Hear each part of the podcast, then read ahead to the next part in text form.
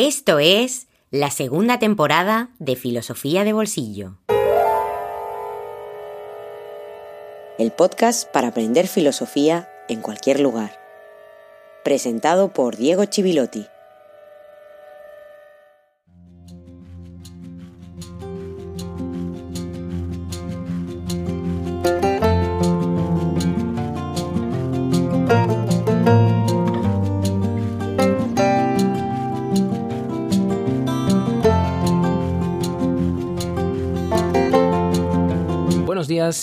Bienvenidos a la segunda temporada de Filosofía de Bolsillo. Este es el jueves filosófico número 28. Se ha hecho esperar un poco, a pesar de que ha habido algún bonus. Espero que hayas podido escucharlos o recuperarlos. El tercer bonus en junio, después de ese último episodio sobre Descartes, en este caso sobre Foucault y sobre su concepto de poder. Y un bonus en agosto dedicado a Hegel en su 250 aniversario.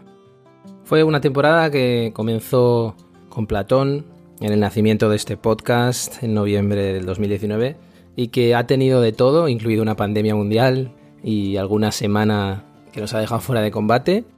Y ha sido muy bonito recibir tanto cariño, tanto agradecimiento y sobre todo tanto interés por la filosofía, lo que me vuelve a demostrar que la filosofía, pase lo que pase, sigue muy viva.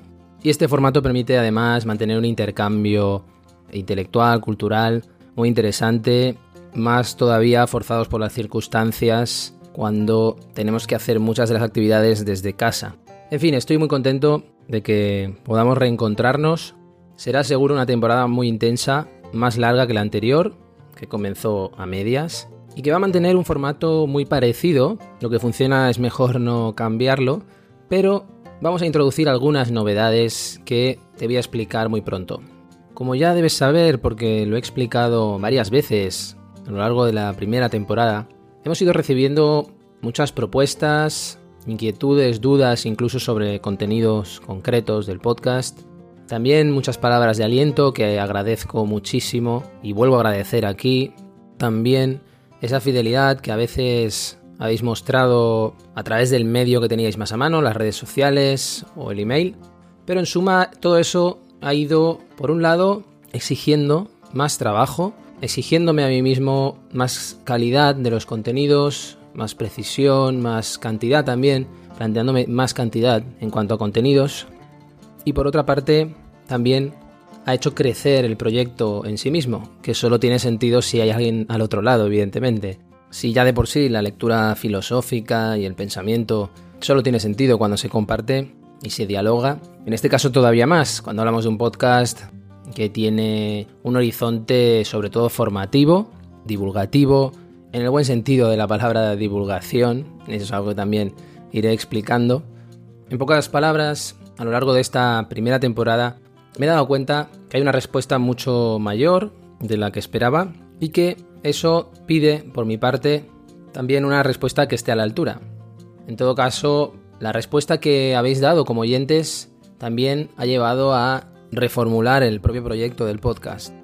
Son muchas las veces en las que me disculpaba por email o me disculpaba en el propio podcast de la demora al contestar emails o mensajes que me llegaban por varias vías.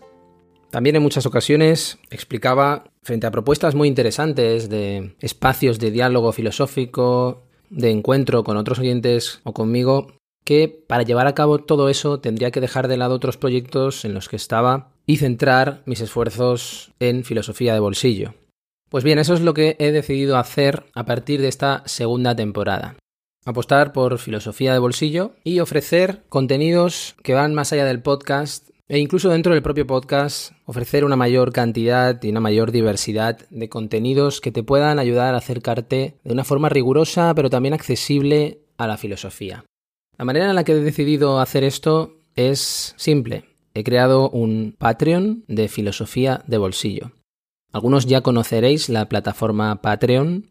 Para los que no la conocéis, se trata de una plataforma de micromecenazgo que permite que cualquier persona, cualquier oyente en este caso, pueda apoyar todo tipo de creaciones de una forma directa, sin ningún intermediario, y que pueda hacer posible esas creaciones, esas iniciativas, esos proyectos, en este caso filosofía de bolsillo.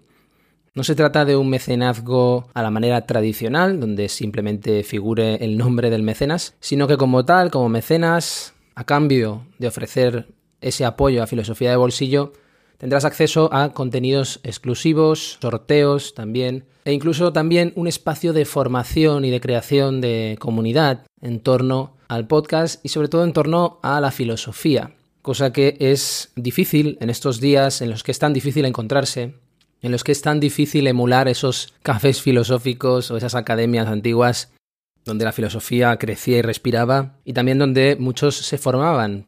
En resumen, para hacer posible todo lo que muchos nos pedían, esta página de filosofía de bolsillo en Patreon, que puedes encontrar en la dirección patreon.com barra filosofía de bolsillo, te ofrece un abanico de cinco posibilidades. Verás que cada una de esas posibilidades es un pack y que va en función de tus posibilidades, de tus necesidades, ofreciéndote distintas formas de apoyar con distintos contenidos a cambio de tu apoyo.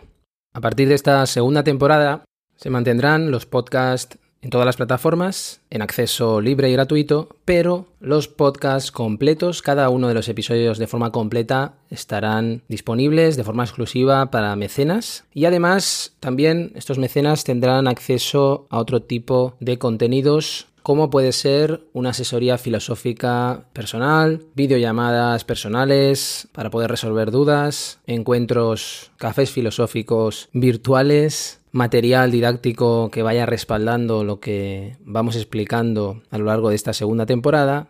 Lo que quiere decir esto es que a partir de ahora Filosofía de Bolsillo va a ofrecer una formación filosófica, además del podcast, que ya tiene esa pretensión o ese objetivo, a cambio de hacer posible este proyecto, respaldar el proyecto, darle ese empujón que necesita en este momento y la posibilidad de encontrarnos y de que puedas participar de una forma más directa también en este podcast.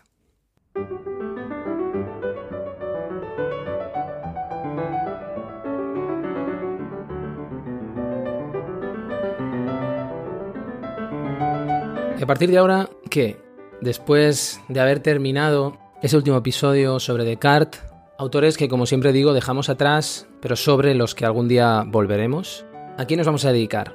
Bien, el siguiente autor es uno de los autores importantes no solo en su siglo, el siglo XVIII, sino también en toda la historia de la filosofía, a pesar de que es un autor poco leído y poco conocido, sobre todo entre el gran público, o entre los no especialistas o los que no se han dedicado a estudiar filosofía o quizá no se lo han encontrado en algún ámbito específico. Y me refiero a David Hume, filósofo escocés muy interesante, muy provocador en su época e incluso todavía hoy, y muy cercano a nosotros en muchos aspectos. Estoy seguro que os va a gustar y vais a aprender y vais a descubrir un pensador muy inspirador. Entraremos de lleno en él, pero eso será el próximo episodio, porque tengo que seguir hablando de novedades.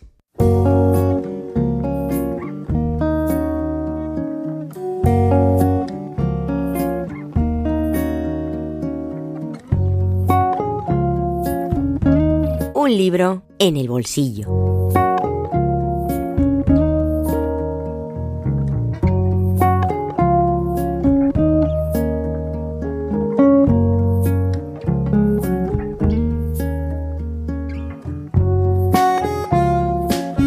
Sí, es una nueva sección que comenzamos hoy. Una sección en la que voy a traer novedades editoriales de filosofía que recomiendo leer. Es decir, que cada semana te voy a hablar de un libro que ha sido editado durante el último año, o como mucho el año anterior, porque aunque hagamos esos viajes en el tiempo tan interesantes y tan confortables de hacer, no hay que perder de vista nunca lo que se escribe y se publica hoy. También vas a poder acceder al apartado reseñas de la web filosofiadebolsillo.com, donde tendrás cada semana un extracto de lo que voy a explicar aquí. Este primero ya te aviso que deja el listón muy alto y será un poco más largo. Un poco más largo porque es el primero, porque es un libro especial y también, no te voy a engañar, porque prefiero dedicar más tiempo a esta sección hoy y no entrar en materia todavía porque la dejaríamos por la mitad o solo nos asomaríamos a la cuestión y la dejaríamos demasiado colgada. Así que hoy traigo un libro editado durante el 2020 y que se titula El honor de los filósofos. Este libro editado en acantilado es el último de Víctor Gómez Pin, catedrático emérito de la Universidad Autónoma de Barcelona, un prolífico ensayista en el más riguroso sentido de ese término, ensayista y un agudo pensador que vuelca en las casi 600 páginas del volumen no solo su erudición, que abarca muchísimos campos del conocimiento, es un gran defensor de que el conocimiento es indivisible por naturaleza, sino que también tiene una perspectiva muy interesante que va enlazando nombres desde Aristóteles hasta Albert Einstein, agrupados en siete partes, que son siete grandes temas. Si abres el libro, te podrá parecer a primera vista una simple acumulación de biografías de grandes pensadores, pero no lo es. El planteamiento que ya está anunciado desde el prólogo y que se titula Pensar y Ser es muy claro y muy rotundo. Se trata de un recorrido por la historia de todas las personas que mantuvieron la entereza en circunstancias que hacían extremadamente difícil guardar fidelidad a las exigencias del pensamiento. Dicho de otra manera, de todos aquellos que no renunciaron a su propia condición humana, dotada de logos, como ya expliqué en su episodio correspondiente, es decir, dotada de lenguaje y razón, por mucho que cualquier autoridad impusiera esa renuncia. Gómez Pin sostiene que dedicarse a la filosofía es una tarea heroica, seguramente tiene mucha razón, y de hecho afirmaba en una entrevista reciente para Hot Down que si observas la historia de la filosofía ves que es una auténtica hecatombe, una historia de ingratitud, incomprensión, represión, repudios, traiciones, condenas, exilios. La propia portada de la edición del volumen muy bien editado, como en general acantilado nos acostumbra, ya nos avisa de todo eso. Vemos en ella una foto de la escultura que dejó inacabada Jean-Baptiste Roman y que finalizó François Rude, en la que se representa a Catón el joven, semidesnudo, leyendo el Fedón que sujeta con la mano izquierda. Recuerda que el Fedón es el diálogo platónico que se sitúa en las últimas horas de vida de Sócrates, mientras empuña una daga en la mano derecha porque está a punto de suicidarse. Es decir, estamos frente a una historia de la filosofía que a mí me gusta mucho y cuya visión comparto, porque es una historia de la filosofía narrativa, apasionante, que muestra el carácter a contracorriente de, esa propia actividad, ¿no? de la propia actividad filosófica. Una actividad o una forma de vida incluso, que como dice el autor, es irrelevante cuando no perjudicial para la propia existencia, pero de la que depende el honor al que hace referencia ese título, el honor de los filósofos, y que Gómez Pin toma de una frase del matemático alemán Carl Gustav Jacobi. Tras el prólogo, encontramos un apartado que hace el libro muy interesante para aquellos que se inician en la filosofía, precisamente. Por eso quería empezar también con este libro. Se titula Dramatis Personae. Es aquello que en los textos teatrales se utiliza para anunciar la lista de personajes que se van a poner en escena. De hecho, formalmente el texto tiene un estilo muy literario. Después de una primera parte titulada Ingratitud y Repudio, en la que destaca el capítulo dedicado a Spinoza, un autor que por cierto hemos pasado de largo y no nos hemos dedicado a él, y una exposición muy precisa de, la concepción de la libertad de Spinoza. El segundo, El Panteón y el Cadalso, que se titula, es muy iluminador para entender las sombras de la Revolución Francesa y de la República, teniendo en cuenta una de sus grandes discriminaciones, que es la de las mujeres que se han atrevido a pensar y hacerlo público. Es decir, el olvido de la igualdad de género, en el caso de la Revolución Francesa, con ese conocido lema de libertad, igualdad y fraternidad. A partir de ahí, Gómez Pin lo que hace es abordar momentos paradigmáticos de la historia del pensamiento, como es, por ejemplo, el calvario de Tomás Moro, que acaba siendo decapitado, o la persecución de Miguel Servet o de Giordano Bruno, la lúcida Hipatía, víctima de un fanatismo agravado por el hecho de ser mujer, el derrumbe de Nietzsche en Turín, la ejemplaridad de Simone Weil y su compromiso con la verdad, y mucho más así hasta llegar a un epílogo titulado Sin libertad ni esperanza, donde viene a responder qué hacemos con todo esto, ¿Qué podemos hacer con todo esto en nuestra época, hoy en el año 2020? Otra de las características destacables del libro es que en esta selección muy personal de autores se incluyen también matemáticos, físicos, matemáticos por ejemplo como Évariste Galois, escritores como Marcel Proust o compositores como Beethoven o Shostakovich, lo que lo hace también atractivo para un grupo de lectores muy amplio. Lo que hace que este libro sea también muy atractivo y valioso para el lector no especialista es que trasciende la anécdota histórica, aunque la vaya incluyendo y entra en el pensamiento de cada uno de los autores, pero siempre contextualizado y atravesado por la narración. Hay mucha historia sociopolítica que va rodeando la aportación de grandes pensadores, diría que esenciales para entender la historia de Occidente, lo que hace también más recomendable su lectura. En resumen, creo que es un regalo excelente que recomiendo que os hagáis.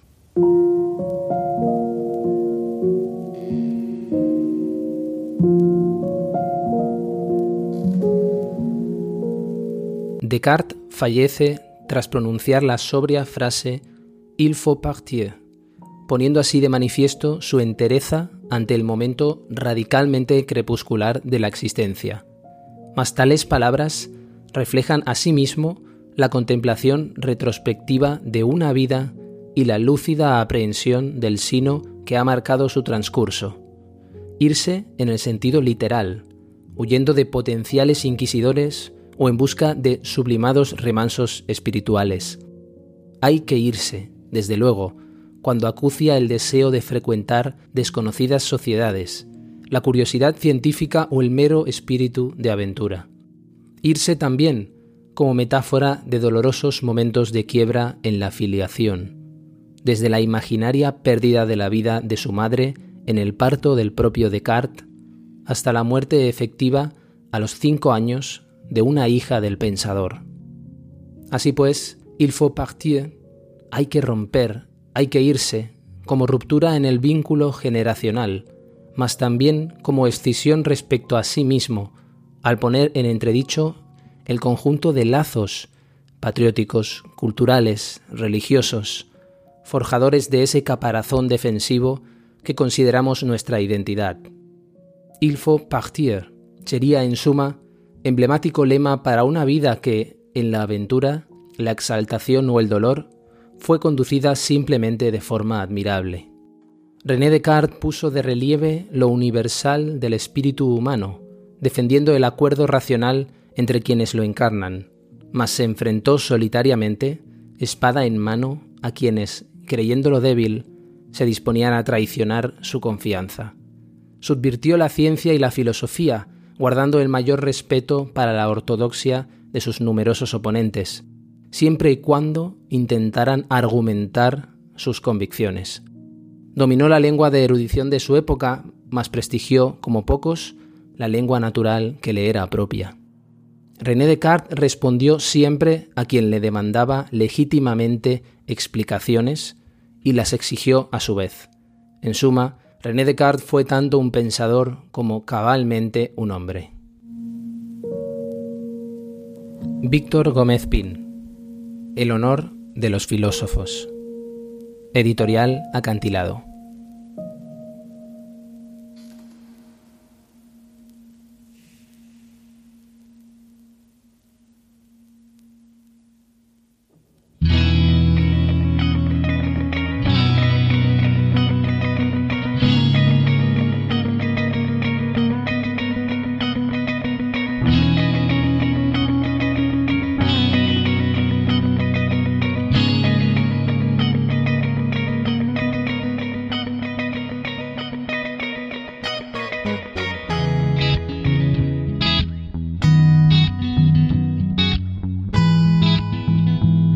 Filosofía de Bolsillo existe gracias a ti. Hazte mecenas y accede a todos los contenidos en patreon.com barra filosofía de bolsillo.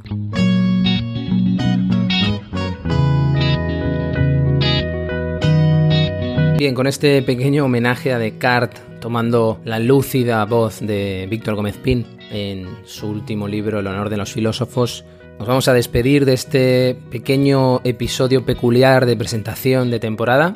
Y te invito a que visites la página de Filosofía de Bolsillo en Patreon, así como nuestra web filosofiadebolsillo.com y a contactarme a través de redes sociales o con nuestro email para aclararte cualquier duda que tengas sobre estas novedades que he anunciado hoy.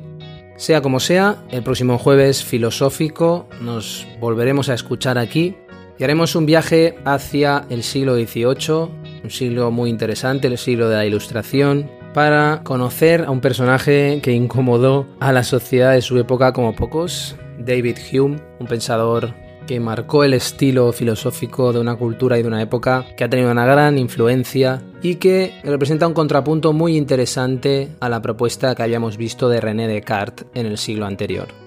Por último, no quisiera irme sin destacar otra de las novedades de esta segunda temporada, que es una aportación de una persona especial y de un artista talentoso que nos llegó desde Iquique, en Chile, se trata de Abstra, lo puedes buscar como Abstra CL en Spotify, y en este caso ha compuesto una sintonía titulada La Caverna para Filosofía de Bolsillo, de lo cual le estoy muy muy agradecido. Y es la sintonía con la que cada episodio va a terminar. Nos vamos a despedir cada jueves filosófico con La Caverna de Abstra.